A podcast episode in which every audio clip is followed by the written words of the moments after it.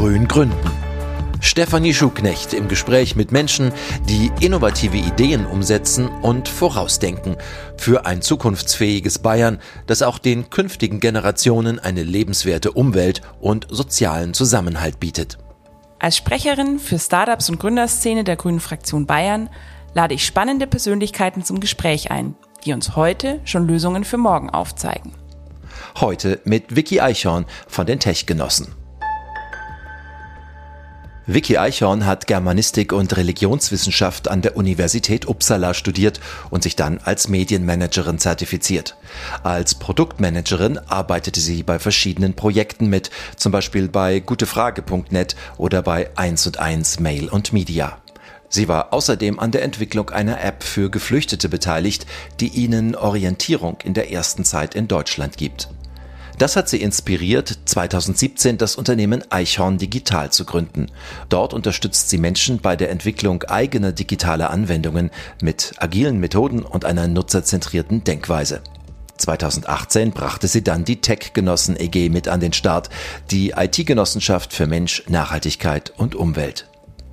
2018 brachte sie dann die Tech-Genossen EG mit an den Start, die IT-Genossenschaft für Mensch, Nachhaltigkeit und Umwelt. Klimaschutz und Digitalisierung. Momentan zwei der größten Aufgaben, die angegangen werden müssen, aber auch fast immer getrennt betrachtet werden. Sollte das so sein? Muss Digitales nicht auch endlich für Klimaschutz genutzt werden?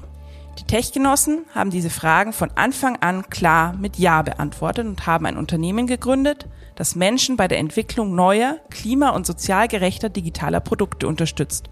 Vor allem mit der nötigen nachhaltigen Software und Technik, aber auch mit der richtigen Strategie und Kommunikation. Ja, herzlich willkommen heute in meinem Podcast. Jetzt ist schon nach Weihnachten. Wir sind im Jahr 2022 angekommen. Leider begleitet uns Corona immer noch. Deswegen sitzen wir wieder in unterschiedlichen Räumen. Aber es macht überhaupt nichts. Wir sehen uns sozusagen über eines der gängigen Online-Tools.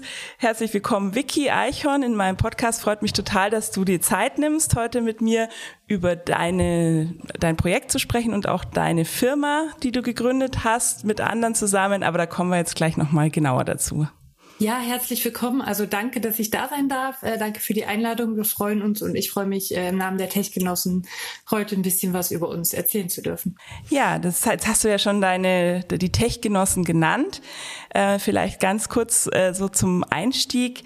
Ähm, als ich so ein bisschen recherchiert habe, was es eigentlich ähm, so an ja nachhaltigen Software Produkten gibt, da habe ich festgestellt, es gibt eigentlich gar nicht so viel, beziehungsweise es gibt da auch irgendwie keine vernünftige Übersicht, worauf man da achten muss. Und wenn man dann eben mal guckt, wir hatten diese Diskussion bei uns im, im Team, welches, für was kaufen wir denn jetzt Lizenz, als diese ganze Corona-Geschichte losging. Und es gibt ja verschiedene Anbieter, meistens sind es amerikanische Anbieter, ähm, Datenschutzthema, wo wird Zeug abgespeichert. Also lauter solche Fragen stellen sich, aber natürlich auch das Thema Klimabilanz von Software. Also äh, das sind so Fragen, die, glaube ich, man sich im Alltag gar nicht so stellt. Und es wird auch gar nicht so viel drüber gesprochen. Und äh, ja, da setzen jetzt auch ein bisschen die Tech-Genossen an, würde ich sagen. Und möchtest du uns vielleicht an dem Beispiel einfach nochmal erklären, äh, worin eure Arbeit genau besteht? Ja, richtig. Also ähm, digitale Aktivitäten werden im Allgemeinen nicht mit ähm, Klimaauswirkungen assoziiert. Also wir, wir nutzen alle Smartphones täglich. Ähm, es gibt, äh, ich habe das jetzt recherchiert für, für heute, es gibt fast ähm, 200 Millionen Webseiten. Allein in Deutschland sind 20 Millionen registriert. Also hier hat offiziell, statistisch gesehen, jeder Vierte hat eine Webseite. Ähm, der Datentransfer steigt einfach von Jahr zu Jahr und das hat natürlich Auswirkungen auf unsere Umwelt und auf unser Klima. Ähm, das Gute daran ist, im Gegensatz jetzt zu anderen, also wo du ja auch als Politikerin involviert bist, Verkehr, ähm, Ernährung, kann man bei diesem digitalen Fußabdruck noch relativ leicht viel machen. Mhm. Und da setzen wir an und äh, möchten Software, aber auch Web-Applikationen, also Webseiten oder Apps, also im Grunde genommen das ganze, das ganze digitale Feld ähm, nachhaltig entwickeln im Sinne von von vornherein so wenig Klimaauswirkungen wie möglich und auch was du was du gesagt hast, aber auch Datenschutz ist natürlich ein Riesenthema bei bei Nachhaltigkeit von Software. Ähm, genau, das das ist das, was wir jetzt Techgenuss machen. Mhm. Ich selbst bin da die sogenannte äh, Product-Spezialistin, heißt, steht, glaube ich, in meiner Signatur. Mhm. ähm, das bedeutet, ich bin die, die jetzt nicht selber programmiert, das machen meine, meine Mitgenossen. Ich bin diejenige, die mit Stakeholder, mit Auftraggebern, mit, mit Nutzern spricht, Sachen validiert, äh, schaut, hat diese Idee, diese Web-App oder diese Software, dieses Tool, hat es überhaupt einen Sinn? Also mhm. wozu ist es? Ich, ich ohne dieses Warum brauchen wir jetzt diese Software oder warum bitte auch nicht? Also mhm. das ist das, was ich mache. Also ich, ich halte so verbinde so ein bisschen die verschiedenen ähm, Aspekte, die dazugehören, sei es jetzt irgendwie Marktanalyse, sei es Nutzergespräche, sei es Geschäftsmodellansätze. Ähm, genau, das ist da meine Tätigkeit und das machen die Tech-Genossen. Okay. Das heißt, es geht euch nicht nur darum, dass die Software möglichst schlank gestaltet ist, sage ich mal, und nicht viel verbraucht, sondern auch ist das Produkt an sich ja. ein sinnvolles sozusagen, ja. oder? Ja. Und die, dieser andere Aspekt, äh, Rechenzentren CO2-neutral zu machen, das ist auch nochmal eine andere Baustelle. Also für euch ist sozusagen, ihr, ihr bewegt euch in diesem Bereich die Software als Produkt und äh, hat die, sag ich mal, einen Nachhaltigkeitsgedanken im, im, in ihrem wie sie aufgestellt ist sozusagen, ja, oder? In ihrer DNA. Okay. Genau. Also wir sind, ähm, äh, wir hosten natürlich auch und dann haben dann die die die Ökostrom-Varianten. Ähm, das ist ganz klar, das ist selbstverständlich, dass wir das in Deutschland nehmen. Und äh, gleichzeitig ist es auch so, dass dieses ganze Hardware-Thema, also welche äh, welche Server, ähm, wie werden die produziert, wie werden die entsorgt, das ist halt aus Nachhaltigkeitssicht ist das halt ein Riesenproblem. Also mhm. ähm, wir haben so viel Elektromüll und äh, das ist tatsächlich oft nicht mehr reparierbar in dem Sinne. Äh, also das ist riesig und das ist gleichzeitig was, wo wir sagen, wir kommen in dieser Lieferkette, also keine Chance, äh, auch die Spezialisten, die es versuchen von Fairphone oder so, da da hinzukommen. Mhm. Deswegen ist unser Fokus, weil das das ist, was wir können ähm, äh, in der Genossenschaft tatsächlich die Software, also das das digitale Produkt. Ja. Okay. Und du hast ja, bevor ihr sozusagen auch die Genossen geworden seid, äh, schon was Eigenes gehabt, nämlich äh, Eichhorn digital. Und inwiefern unterscheidet sich denn das jetzt? Ist das einfach aufgegangen in gewisser Weise in dem, was du jetzt machst? Oder war das was anderes, wo du selbstständig einfach noch andere Projekte gemacht hast? Wie passt es denn zusammen? Also zum einen ist es, ist es bei der Genossenschaft so, dass wir da nicht angestellt sind. Wir sind alle Freelancer, jeder von uns ist selbstständig, hat ein Einzelunternehmen und mein Einzelunternehmen ist eben Eichhorn Digital. Witzigerweise, mhm. ähm, ich glaube, ich schreibe da, dass ich Nüsse knacke. Also ich bin, ich, ich mag meinen Nachnamen, ähm, finde ich ganz gut. Und ähm, letztlich mache ich da aber dasselbe. Der einzig gravierende Unterschied ist wirklich, bei den Tech-Genossen machen wir nur Sachen, das ist so unser erster Bullshit-Filter, nennen wir das, die mindestens zwei von uns überzeugen. Das heißt, heißt, wenn es eine Anfrage gibt, und so, so ist der übliche Weg, jemand fragt uns, wollt ihr das machen? Und dann müssen mindestens zwei von uns sagen, ja, darauf haben wir Bock, das finden wir gut, das, das wollen, dem wollen wir nachgehen. Mhm. Und wenn das nicht der Fall ist, hat jeder von uns quasi die Option zu sagen, ich finde es aber selber gut, ich konnte jetzt meine Kollegen nicht überzeugen, also mache ich es alleine. Oder ähm, wir machen es meistens dann leider gar nicht. Also man kann schon sagen, dass, dass es eher selten ist, dass ich dann als, als wirkliche Einzelunternehmerin bei Eichhorn Digital eigene Sachen machen, weil man da natürlich die ganzen ähm, Nachteile der Solo-Selbstständigkeit hat. Also dann, da, das ist das, wo dann die Rechnungen nicht bezahlt werden, wo, also das das Übliche, was mhm. wahrscheinlich viele Einzelfreelancer ähm, kennen. Ja, und deswegen machen wir hauptsächlich Techgenossenprojekte. Wie viele seid ihr? Weil du gesagt hast, zwei von wie viel müssen dann dafür sein? Ähm, wir sind momentan acht Genossen, mhm. äh, ich, oder so, ja, acht Genossinnen mit mir. Ähm, das, und zwei, das heißt, äh, ein Viertel muss, muss schon mal dafür sein, das zu machen. Weil du es jetzt gerade auch gerade gegendert hast, äh, bist du die einzige Frau oder gibt es noch andere?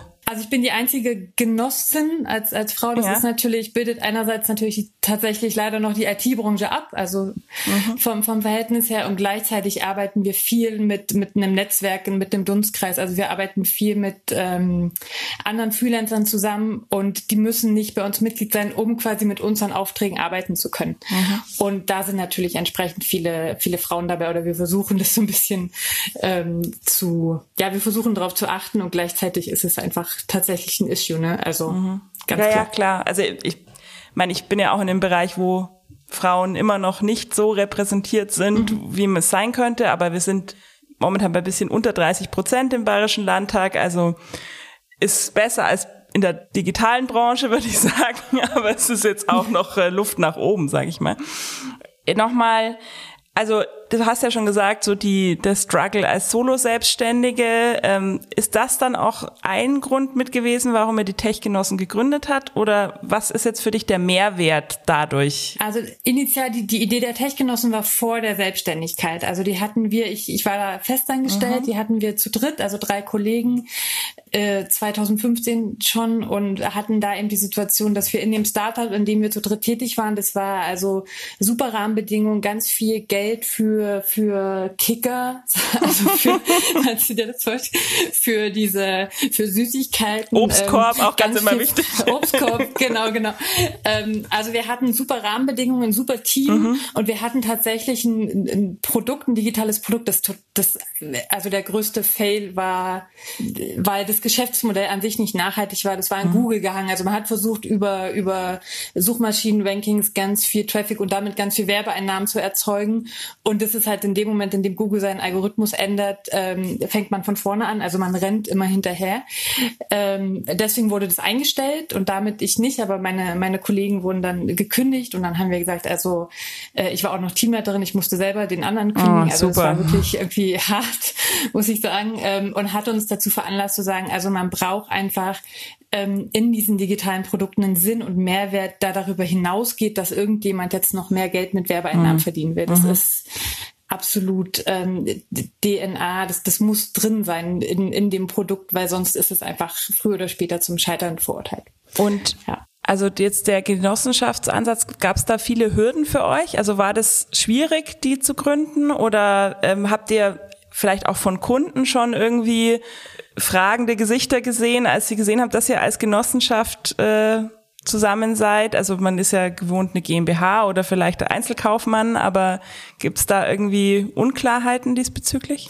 Also mittlerweile nicht mehr. Es hat sich tatsächlich gefühlt in meiner Wahrnehmung hat sich haben sich Genossenschaften ein bisschen mehr etabliert oder ein bisschen besser aufgestellt. Mhm. 2015 war das noch so, wie soll ich das sagen? Wir saßen halt im Biergarten und fanden auch diese oh, Tech-Genossen, das klingt ja super, ne? Und und äh, meine mhm. meine die die äh, Männer aus Bayern sagen ja Tech-Genossen. Also das ist so oh toll und jetzt äh, stoßen wir noch mal drauf an auf unsere tolle Idee. ähm, und äh, gleichzeitig haben wir fast drei Jahre, ich glaube über drei Jahre gebraucht, sie tatsächlich zu gründen. Also dieser Weg, ähm, der war wirklich steinig. Wir mussten den den Prüfverband wechseln. Äh, wir haben, ich habe ich glaube, dreimal einen Geschäftsplan neu geschrieben, weil einfach in diesem, in diesen Genossenschaftsverbänden, in diesen Prüfverbänden, glaube ich, noch nicht manchmal so die, die, die, das Mindset da ist oder die Offenheit, dass man Genossenschaft eben auch mit New Work, mit anderen Sachen verbinden kann. Mhm. Das kommt jetzt irgendwie häufiger in den letzten Jahren. Also jetzt sehe ich das auch mehr Solo-Selbstständige, die fragen uns dann, wie macht man das? Ähm, die Sichtbarmacher in München zum Beispiel wollen eine Genossenschaft gründen. Also es gibt ein paar, die, die sehen, dass es für Solo-Selbstständige besser wäre, sich so zu organisieren. Man teilt sich die Infrastruktur, die Berufshaftpflicht. Also man hat einfach als Kooperation viel mehr Möglichkeiten da, da aufzutreten. Und letztlich, wie gesagt, auch dieser Fall, dass Rechnungen nicht bezahlt werden, der passiert bei einer, der, der passiert einfach nicht mit einem anderen, wenn man eine andere Rechtsform hat, außer solo mhm. selbstständig zu, oder nicht, nicht, nicht so häufig natürlich. Ähm, ja. Ganz klar, es gab am Anfang Fragen, was, was soll das, was macht ihr da, wieso macht ihr das? Also wir mussten uns schon immer erklären.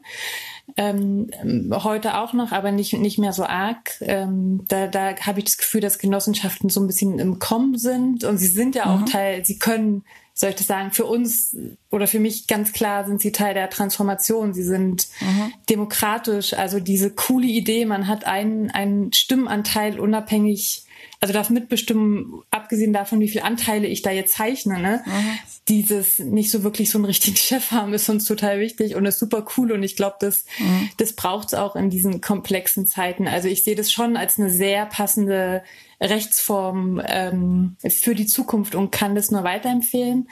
Aktuell, gestern ähm, habe ich ähm, mit einer Untergruppe von Cent. Ich weiß nicht, ob du das kennst, die Social Entrepreneur Netzwerk. Ja, kenn Die haben die Untergruppe mhm. Geno mhm. Digital jetzt. Die sind super aktiv. Die wollen eben ähm, setzen sich dafür ein, dass das vereinfacht wird, weil ganz klar dieser Weg, der ist mhm. also der, der ist langwierig, steinig. Ähm, man muss das ja beantragen, man muss das prüfen lassen. Man hat dafür natürlich auf der anderen Seite auch die Sicherheit, dass man nicht so schnell insolvent geht und so.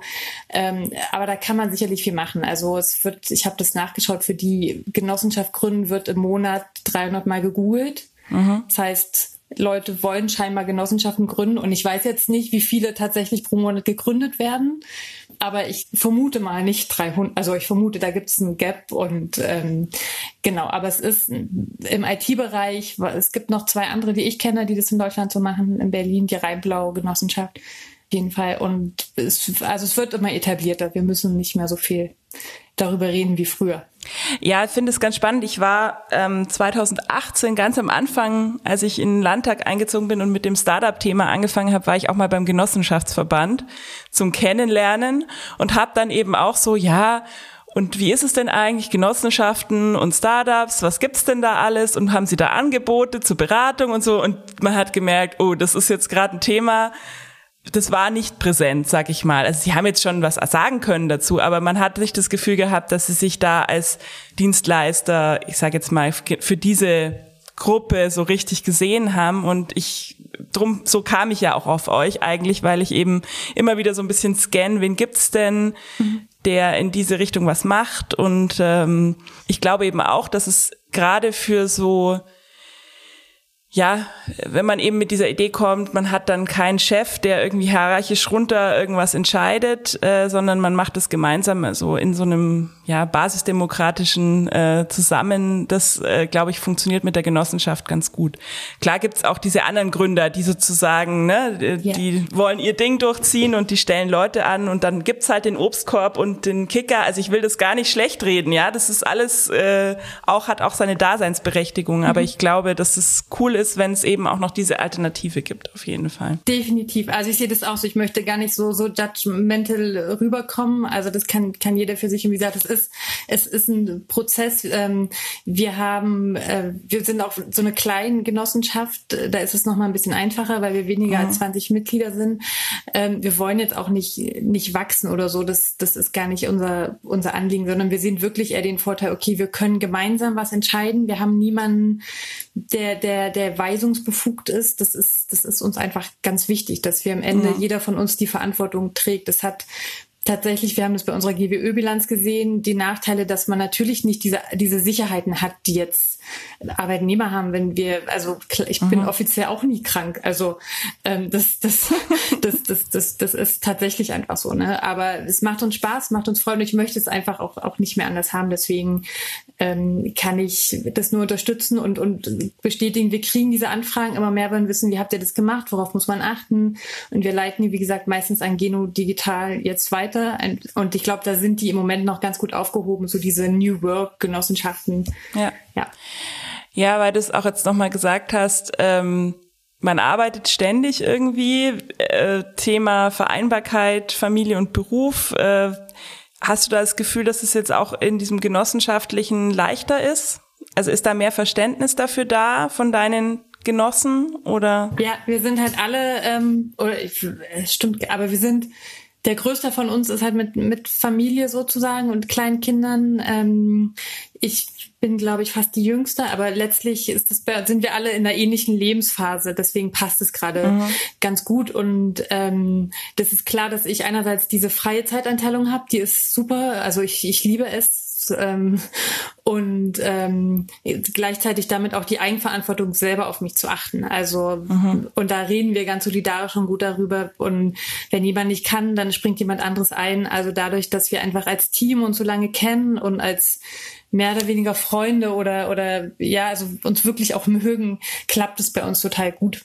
Muss ich sagen. Jetzt hattest du gerade schon äh, die GWÖ, also die Gemeinwohlökonomie erwähnt. Mhm. Das finde ich auch super spannend, weil wir als Fraktion gerade auch dabei sind, uns zum ersten Mal zu zertifizieren. Ja, ähm, ist auch ein entspannendes Projekt, weil es noch keine andere Fraktion gibt, die das bisher gemacht hat. Weil eine Fraktion ist ja auch kein klassisches Unternehmen. Ja, also wir ja. sind zwar Arbeitgeberin, äh, haben inzwischen fast 50 MitarbeiterInnen, nicht in Vollzeit, aber ne, so ganz grob und wir kaufen Sachen ein, wir vergeben Aufträge und so, aber wir haben natürlich ja, so Eigenkapitalkram und so, das trifft bei uns halt irgendwie nicht, ja, so richtig, weil wir ja vom Staat mhm. finanziert werden als Fraktion, ne? Und ja, also wie kamt ihr darauf, das zu machen und war das für euch, also ich merke jetzt, es ist ganz schön viel Arbeit, sag ich jetzt mal, wenn man dann in diesen in diesen äh, einzelnen Gruppen ist und es ist schon ziemlicher Aufwand und und ich, ich denke, ihr habt immer schon gut zu tun, auch einfach nur mit dem Standardzeug. Und wie habt ihr das hingekriegt und sagt ja, aber es hat sich wirklich gelohnt, das auch zu machen? Oder wie schätzt du das ein? Also für uns hat es sich auf, auf jeden Fall gelohnt, weil wir, es hat verschiedene Ebenen. Wir haben, wie, wie ihr, sind wir nicht, klass, nicht klassisch, also wir passen nicht so gut in dieses Schema, das haben wir gemerkt und äh, wir haben das im Peer Group Verfahren gemacht, mussten auch ganz oft erklären, ja, wann seid ihr denn jetzt Eigentümer, wann seid ihr Mitarbeiter, wann seid ihr Lieferanten? Also das ist, das ist wirklich noch, noch nicht so ganz passend für, für New Work oder für andere ähm, Organisationen. Ähm, wir waren, glaube ich, weil ich denke, wir waren in diesem IT-Bereich auch die ersten, die es gemacht haben. Uns ist es einfach also wir kannten die GWÖ schon ähm, schon vor den Tech-Genossen. Ich glaube, diese drei, also diese drei Ursprungs, ähm, ähm, der der Robert, der, der Oskar und ich, die wir vorher schon zusammengearbeitet haben, wir waren auch in der alten Firma schon immer die die Ökos, also und die, die so gesagt haben, ach können wir jetzt nicht. Also wir haben das quasi mitgenommen ähm, und ja. deswegen wollten wir auch von Anfang an diese Gemeinwohlökonomie-Bilanz haben, weil sie wirklich ein gutes Werkzeug ist, um um zu reflektieren, um das zu analysieren. Also wirklich dieses Selbstbild, Fremdbild, da, dazu ist es super. Ja. Und gleichzeitig gebe ich dir recht, oh, wie viel Arbeit? Also ja, auch so. Man, also wir haben, glaube ich, fast zwei Jahre gebraucht. Also Wahnsinn für diese erste und haben uns abgewechselt. Also das heißt bei uns, ähm, dieser Bullshit-Filter, den ich vorhin meinte, wir haben gefragt, wer, wen interessiert es, wer will mitmachen. Da waren wir zu vier. Das heißt, ähm, vier von uns ja. haben sich da eingebracht, drei sehr intensiv und ich habe das so am Rande begleitet. Das heißt, jeder committet sich da sozusagen selber und dann mhm. muss man einfach reflektieren und es analysieren und eben feststellen, in unserem Fall, also alles, was Lieferkette angeht von Hardware, keine Chance, das irgendwie das, das irgendwie aufzudröseln. Wo, wo, wo ist da die Menschenwürde? Ne? Also das ist mega schwierig und ja. gleichzeitig alles, was ja. demokratische ähm, oder Mitentscheidungen sind, da sind wir halt super cool dabei, weil wir ähm, vorrangig systemisch konsensieren ähm, und das halt super gut klappt, in, in, sich da gut vereinbaren lässt. Was, was uns, glaube ich, oder was, was bei uns immer so ein bisschen der Streitpunkt ist, oder wie soll ich das jetzt sagen? Also wir, wir, wir sind da heterogen. Wir haben also die, die sagen, für diese Transformation ist die GWÖ, ist ein super Baustein, ich sag mal, diesen bestehenden Kapitalismus zu, ich würde jetzt sagen, zu zügeln, ne? Und gleichzeitig, ähm, ich glaube, der der Harald Welzer, der verkauft es, äh, verkauft nicht, ja, no offense, aber der sagte mal, dieses, dieses Kapitalismus, dieses Erfolgsmodell und jetzt müssen wir uns das irgendwie umändern. Und es, es gibt schon auch die bei uns, ähm, äh, ich auch, die sagen, also vielleicht sollten wir das einfach abschaffen. Also das heißt, wir haben schon diese Bandbreite, ist jetzt die GWÖ, macht die das wirklich, also verzögert sie nicht nur eigentlich, ja. dass, dass wir wirklich tiefgreifend ändern müssen, wie wir produzieren, mhm. wie wir konsumieren, wie wir verzichten. Also ich darf das sagen, ich bin also als Nicht-Politikerin, ich sage, wir müssen einfach verzichten, ähm, wenn wir das hinkriegen wollen. Und gleichzeitig, wenn wir jetzt sagen, wir machen das in diesem System, dann denke ich, ist eine GWÖ-Bilanz super, also absolut ähm, äh, mhm. nutzwertig, weil sie einen selbst reflektiert und da kann man sich denken, also ich kenne mich ehrlich gesagt gar nicht so gut aus, aber ich könnte mir vorstellen, dass wenn man jetzt aus politischer Sicht da irgendwie Standards setzt für ökologische Bilanzen von Unternehmen und das das einfach macht, ja, ja. warum, warum, oder was, warum, man vergleicht es ja jetzt immer so, aber es gibt diese Corona-App, super cool, super easy mit Zertifikaten. Wenn, wenn man sagen würde als, als Regierung, wir geben so ein Tool für, für Mittelständler in Sachen ökologische Bilanz. Wir haben da Standards, die sind da drin dann können die vergleichen, mhm. dann haben die eine Transparenz, mhm. dann können die sich aussuchen, mit wem sie zusammenarbeiten. da sehe ich schon Gestaltungsspielraum, sage ich mal. Genau. Und ja, das fällt mir alles so zu unserer GWÖ ein. Neulich habe ich gehört, da darf ich das auch noch sagen, ja, ja, dass, der, dass der, der Gründer der Felber sich gar nicht impfen lassen möchte. Und da dachten wir, ach, wie furchtbar, das ist so. Hm, ich habe auch diesen, Tweet. ich habe diesen Thread da in Facebook gelesen von ihm und ach, das ist halt irgendwie diese Schwierigkeit, ja, genau. dass in diesem Öko-Bereich halt auch viele so anthroposophisch und irgendwie, ja, ich, also, also ich, das ist genau diese Schwierigkeit. Also wir Grüne haben wir es ja auch so ein bisschen in uns, ne? Also wir sind ja. da ja manchmal ich würde sagen, wir waren jetzt in dieser Pandemie schon sehr klar, was das Thema Impfen und äh, Wissenschaftsorientierung mhm. anbelangt, aber es war ja auch nicht immer so, ja. Also äh, gab schon immer wieder mal so Ausreißer, sag ich mal. Und also das ist echt schwierig bei ihm, ja. Also ich habe das gelesen und dachte mir so, oh Mann, also ja, wir auch. Wir dachten, fuck, soll ich das jetzt, wollen wir die runternehmen jetzt, die Bilanz? Und dann dachten wir, nee, die Bewegung ist einfach mittlerweile größer als dieser eine Gründer und es ist wichtiger, genau. die, die, die Idee dazu zu haben. Deswegen äh, lassen wir das so. Aber ich war auch so, ach, verdammt. Und insofern glaube ich, ähm, ähm, gibt's da gibt's da ähm, Handlungsbedarf, das anzupassen, eben für andere Organisationen. Das sehe ich schon. Wir haben auch jetzt in der Bilanz, wir sind, ich weiß gar nicht, so bei 460 Punkten. Also selbst mhm. wir, obwohl man das total will, haben da noch viel Luft nach oben. Mhm. Und gleichzeitig ist halt gut, so ein Tool zu haben, so ein Werkzeug, das man dann in zwei, drei Jahren wieder sich anschaut und sich reflektiert und, und das auch so in die Strategie mit einfließen lässt. Das finde ich schon einen guten Hebel, muss ich sagen. Also wir bereuen das nicht, diese viele Arbeit da reingesteckt zu haben. Ja, ja. ja also ich, ich fand es auch ganz spannend, was du gesagt hast zu den Lieferketten, ne? Weil das ist ja bei uns, also ich meine, bei euch ja nochmal mit IT nochmal ganz anders, mhm. aber wir sind natürlich auch, also wir sitzen in Büros, wir arbeiten mit Technik und es gibt schon Anbieter, die das vielleicht stärker auf dem Schirm haben. Also Beispiel Fairphone zum Beispiel, hast du ja schon genannt vorher. Ich hatte ein Fairphone erste Generation und muss dann sagen, es hatte einfach so viele Kinderkrankheiten, dass ich mir das zweite nicht mehr gekauft habe, ja. Ähm, und also das, da bin ich jetzt nicht irgendwie stolz drauf, aber ich, also für mich hat's halt dann immer noch so diesen Punkt, es muss funktionieren, es muss das tun, was ich brauche, ja, jeden Tag. Und insofern, ja, also da, ich, da ist echt noch viel zu tun und ich finde es auch, ja, gar nicht so leicht. Also es gibt schon so einigermaßen nachhaltige Produkte, wenn man dann irgendwie, was weiß ich, bei bestimmten Büroversandhändlern schaut, kann man ja wenigstens blauer Engel und so. Es gibt ja Zertifikate dafür. Ich finde, solche Sachen kann man gut machen, aber ja, das System ist noch nicht so, dass man sagt, das kann man jetzt perfekt machen aus meiner Sicht. Und Perfektion ist vielleicht ja auch gar nicht das, was sein soll, sondern sich auf den Weg machen, es zu verbessern. Ja, ja so. Definitiv. Also ich habe, ich kann, kann dazu beitragen, wir machen viel mit der ähm, Werde äh, für nachhaltige Entwicklung Genossenschaft. Mhm. Ich weiß nicht, ob, ob mhm. dir die was sagen, die machen. Habe ich schon gelesen, ja. Ähm, die wollen letztlich tatsächlich den, den, die Finanzwende, also die sagen, wir müssen die Geldströme umlenken, um eben, mhm. dass das der größte Hebel ist in der Nachhaltigkeit und wollen selber eigentlich eine nachhaltige Versicherung gründen, wo man eben Eigentümer der eigenen Versicherung ist. Und die haben eine, eine Gemeinwohlbilanz, die haben, also super, die, bei denen ist die sind so krass cool, weil, weil bei denen ist es Papier, bei denen ist alles halt äh, entsprechend diesen, ähm, diesen Vorgaben und die bemühen sich und, und ähm, die Briefumschläge, die kann man, da sind Samen eingearbeitet, so dass man die dann, also da wachsen dann Blumen raus. Das ist mega, mega, mega cool. Und gleichzeitig, man muss es halt im Alltag auch irgendwie mit einem Nutzwert verbinden können oder man muss ja trotzdem laufen. Ja, also trotz, trotz allem, an, obwohl ich alles, was ich bisher gesagt habe, ist natürlich auch unter dem äh, Gesichtspunkt, der Rubel muss irgendwie rollen. Mhm. Also man muss ja klarkommen. Das heißt, wir sehen oft im Nachhaltigkeitsbereich, wie schwer sich Startups tun, wie schwer sich ähm, Ideengeber tun mit diese, die haben so hehre Ansprüche, so hohe Ziele und, und daran, daran kann man dann auch im, im schlimmsten Fall verzweifeln, wenn die halt nicht alltagstauglich sind. Also Thema Fairphone, wir mhm. äh, same hier. Das ist das dann auch noch ohne Google hinzukriegen, wenn man seine Daten nicht hergeben will.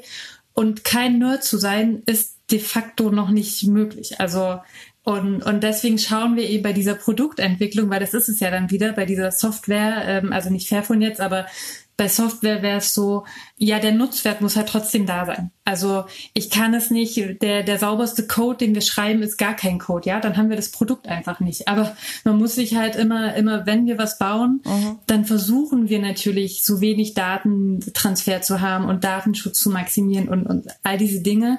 Gleichzeitig ähm, steht am Ende der Nutzer, der irgendwas davon haben muss. Sonst, sonst brauchen wir das auch nicht schön machen. Also ja. verstehst du, ich meine, das ist echt so ein Spannungsfeld, ne? Ja, ja.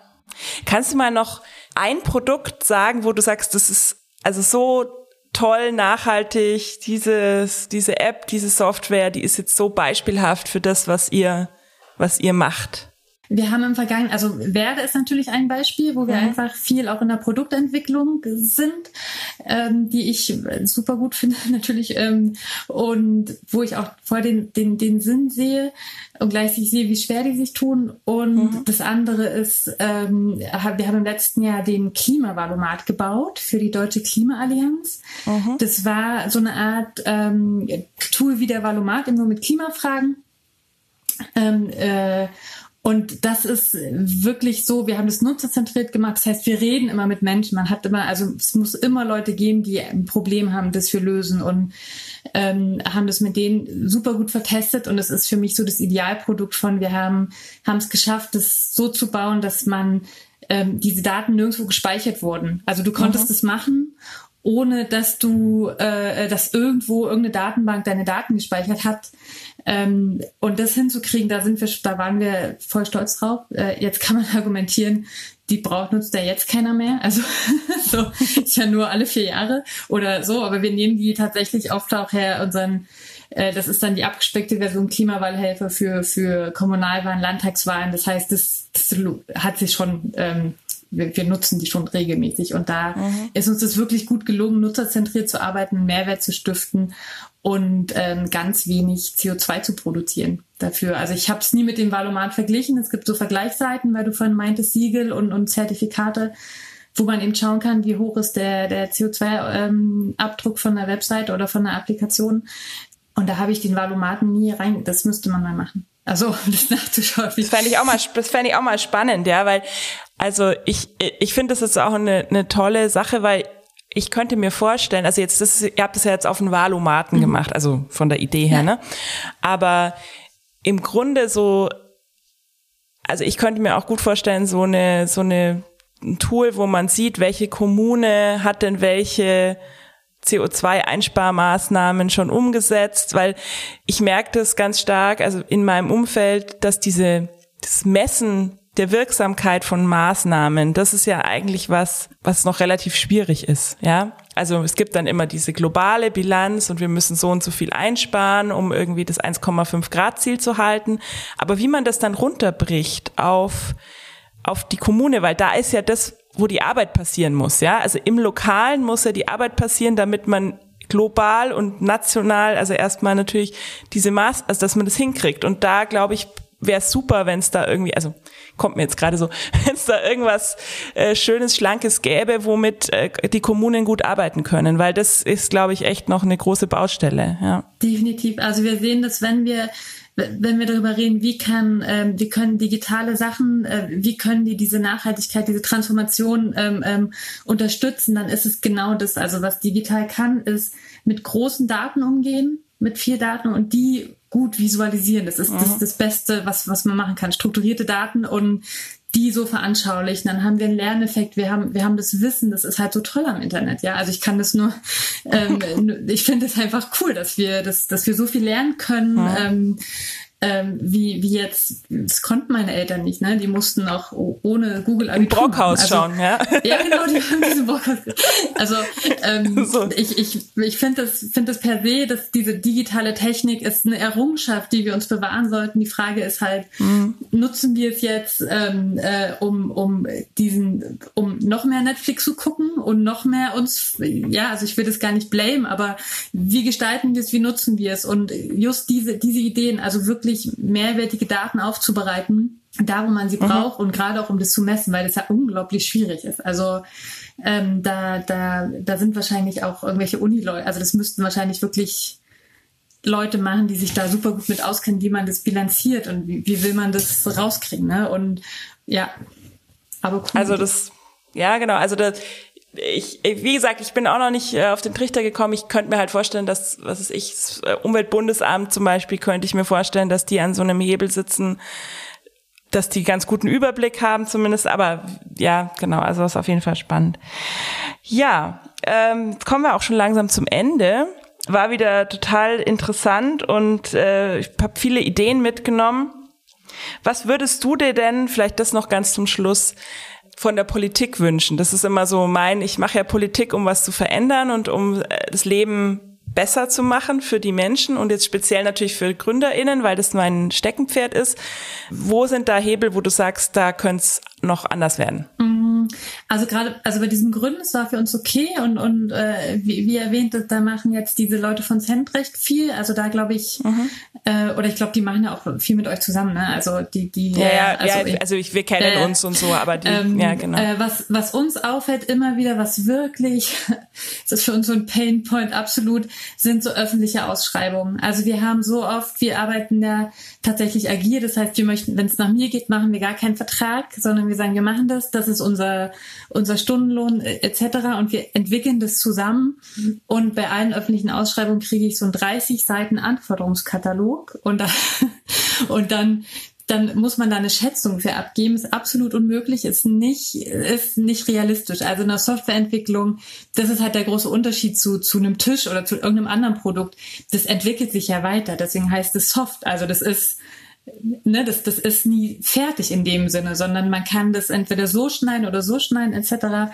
Ähm, also das, das, das ist furchtbar und dann darf man gar nicht reden. Also wir, wir Techgenossen, bevor wir irgendwas, bevor ich irgendein Angebot oder ein Budgetrahmen irgendwas hinschicke, ähm, reden wir mindestens einmal mit den Leuten und, und schauen, passt es denn von der Chemie her? Ist man sich mhm. sympathisch? Und also, weil das ja super wichtig ist. Und all diese Sachen äh, dürfen wir bei öffentlichen Ausschreibungen so nicht machen oder wenn halt ähm, die irgendwie und und das ist furchtbar. Also wenn es jetzt darum geht, dass sich verwaltet, also dass sich dieser Sektor irgendwie digitalisieren soll, dann kann ich nur sagen, ihr müsst, dieser Prozess muss anders werden, da muss mehr das, also das ist das, das, wo wir, wir haben das zweimal gemacht und haben danach, wir machen es einfach gar nicht mehr, weil, weil es nur Zeit kostet und dann kam auch die Rückfrage, ähm, dann haben die tatsächlich nochmal bei uns angerufen und haben gefragt, naja, es haben sich so wenig beworben, woran liegt es denn? Ich sage, naja, das liegt daran, ich kann nicht hier aus diesem Dokument, dann soll ich euch eine Zahl geben, ich darf nicht mit euch reden vorher, wir können dieses Dokument auch nicht gemeinsam entwickeln, weil das ist eigentlich schon Teil des Prozesses, mhm. dass man schaut, diese, diese, das ist ja meistens so eine Feature-Liste, die, die, die Hälfte davon braucht's nicht. Also das, das ist das, was auch wir Tech oder ich ganz oft sagen, nein, braucht's nicht braucht die Welt nicht so.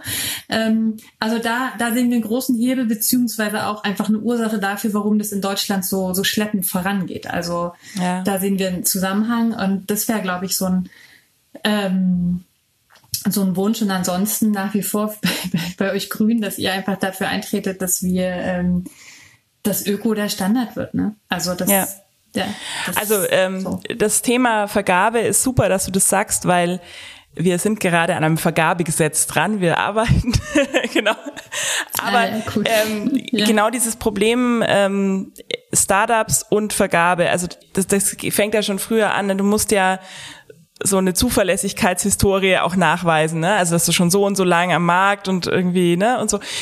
Und das also ergibt sich ja für Startups, die meistens ja noch weniger als fünf Jahre am Markt sind, äh, fallen die dann alleine darauf aus dem Grund schon mal raus, ja. Also das äh, hat sozusagen viele Aspekte.